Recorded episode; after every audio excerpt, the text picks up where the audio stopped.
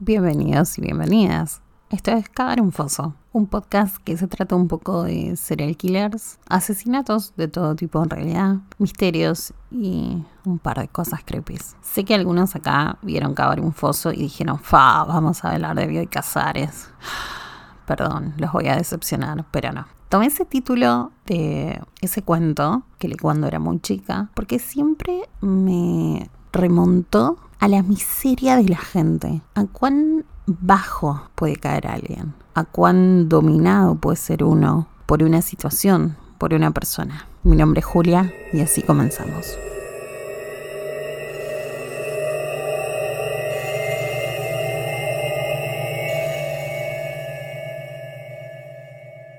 En este episodio vamos a estar hablando de un homicidio que todavía está sin resolver. Pasan los años 80, pero hasta el día de hoy no hay nadie tras las rejas. A veces pensamos en una justicia idílica y siempre nos remitimos mucho a la yankee.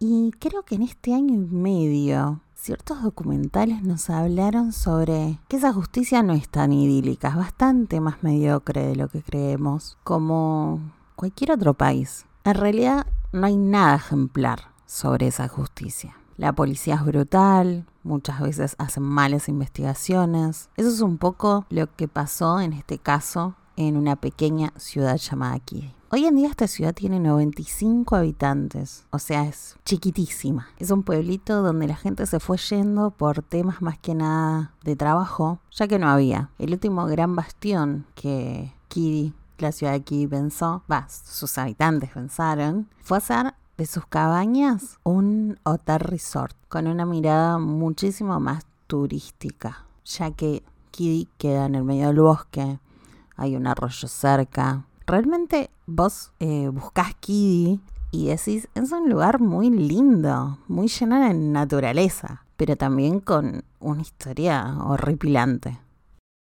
Susan Sharp quien va a ser una de nuestras protagonistas, es una mujer casada que tiene cinco hijos. Van desde los 15 años hasta los 5. Su matrimonio era totalmente abusivo, así que un día, sin mucho dinero en los bolsillos, se fue junto a sus hijos. Buscando un lugar barato en realidad, encontró el resort de Kiddy. Quedaba cerca de la ciudad donde vivía su hermano, así que le pareció bien mudarse ahí. La familia de Susan se empezó a establecer, entablar también relaciones con los vecinos de otras cabañas. Por ejemplo, los Smart, los Seabolt. No era una familia desconocida para el resto de los vecinos. Susan empezó a trabajar. Sus hijos hicieron amigos. Y esta historia empieza la noche del 11 de abril de 1981.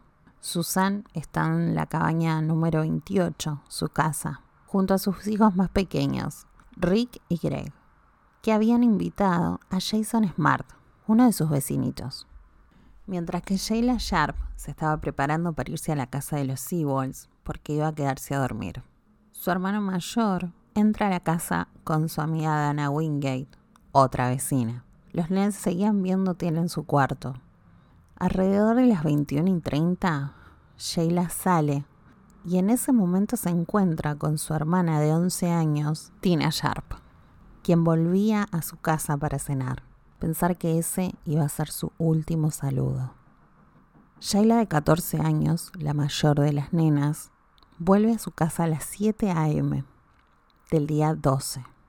Abre la puerta principal y se encuentra con el horror absoluto. Maniatados con cinta adhesiva en el piso están su madre Susan, su hermano Jason y la amiga de él, Dana, todos con cordones de electrodomésticos en su garganta. No solo eso, sino que las paredes y hasta el techo tenía sangre. El ataque había sido totalmente demencial. Se acordó que los nenes estaban en el cuarto cuando ella se fue. Así que inmediatamente fue a pedir ayuda a sus vecinos. A los nenes los sacaron por la ventana para que no vieran esa horrible imagen que solamente Sheila cargaría hasta el día de hoy. Hay varias preguntas en este punto ¿Por qué la brutalidad? ¿Por qué esta familia que no tiene dinero, no tiene nada? ¿Los nenes vieron algo?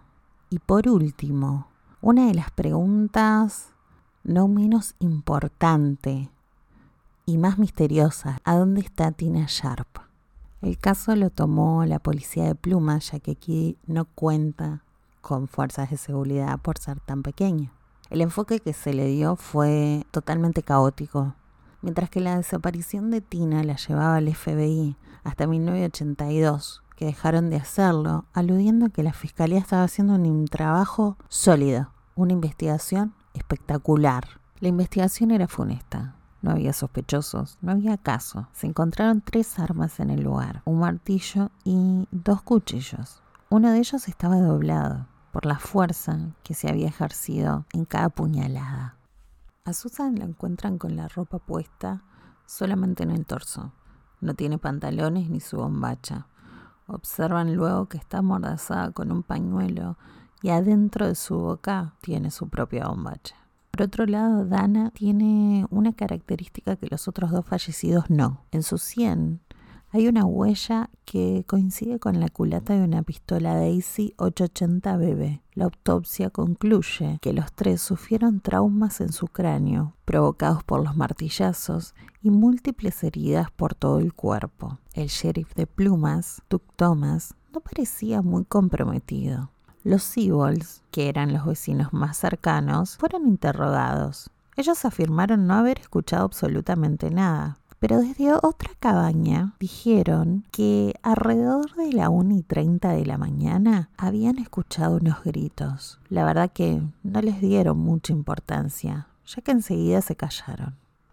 También otra vecina aportó datos. Marilyn Sharp dijo algo curioso. Ella había encontrado una chaqueta ensangrentada de Tina en el sótano. Se la había entregado a la policía, pero hasta el día de hoy no hay registros de tal cosa. En el caso hay muchísimas inconsistencias como tapando algo o encubriendo a alguien. Entonces, mi pregunta es, ¿el marido de Marilyn Smart está involucrado? Él mismo dijo que le faltaba un martillo en su caja de herramientas. Pero el sheriff Doug, muy amigo de él y bastante confidente, ya que él sabía varios problemas maritales que tenía con Marilyn, dijo que él le dio un sinfín de buenas razones por las cuales no era el asesino de esta familia y que aparte de todo había pasado el polígrafo sin ningún tipo de problema. Acá entramos en un dilema. ¿Es científicamente válido el polígrafo? No, ya que vimos varios sistemas para poder pasarlo.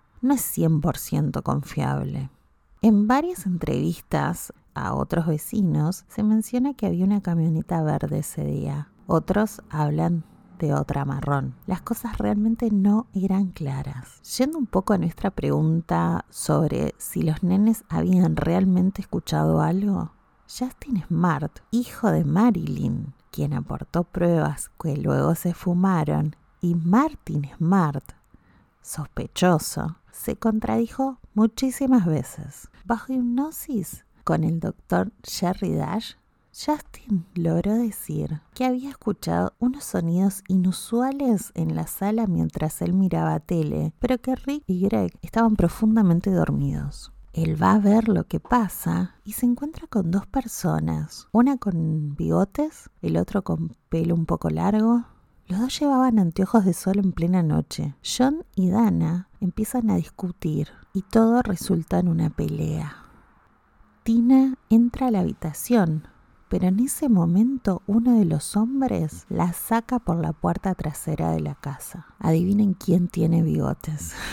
sí, Martin Smart. Todavía Tina no aparecía. Hasta que el 22 de abril de 1984, ya habían pasado varios años, un hombre descubre restos humanos en Camp 18, en el condado de Butte. La policía local recibe una llamada directamente diciendo que los restos eran de Tina Sharp. Punto. Cortan. La llamada anónima nunca fue rastreada. Pasó sin pena ni gloria.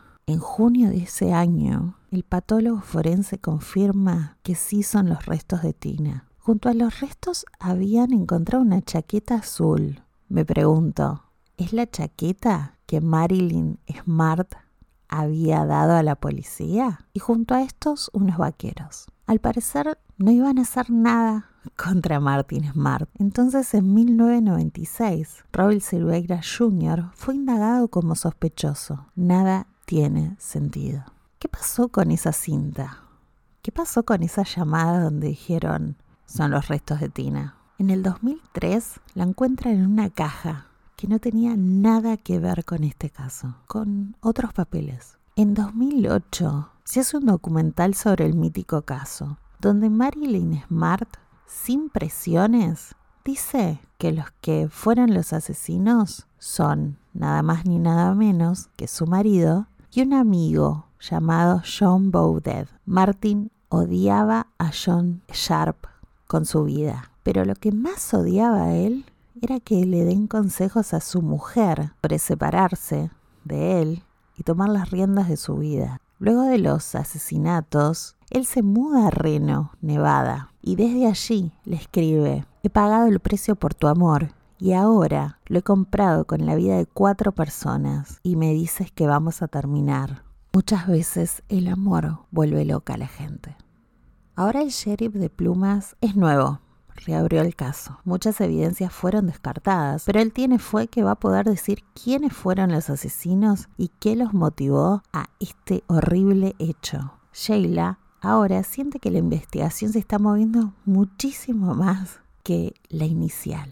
Hablemos un poco más de los sospechosos, de Martin y John. Martin murió en junio del 2000 y John murió en 1988. Ninguno estaba en Kiddy, pues de los crímenes ellos decidieron irse de la ciudad para nunca jamás volver.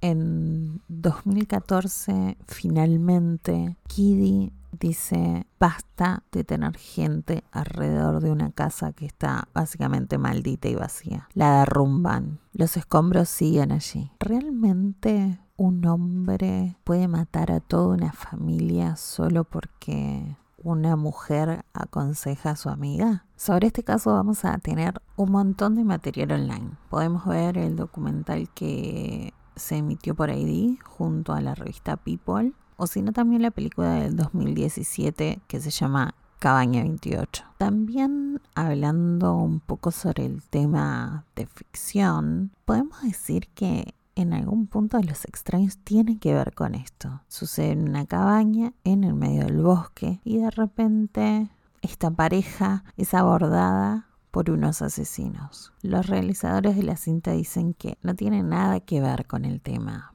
pero realmente solo verla uno siente esa vibra. El amor hace que las cosas muchas veces se salgan de control. Algunas personas con tal de tener al otro hasta el último momento no son capaces de darse cuenta qué están haciendo hasta que lo hicieron. Viven una vida atormentados, imagino que esperando la muerte.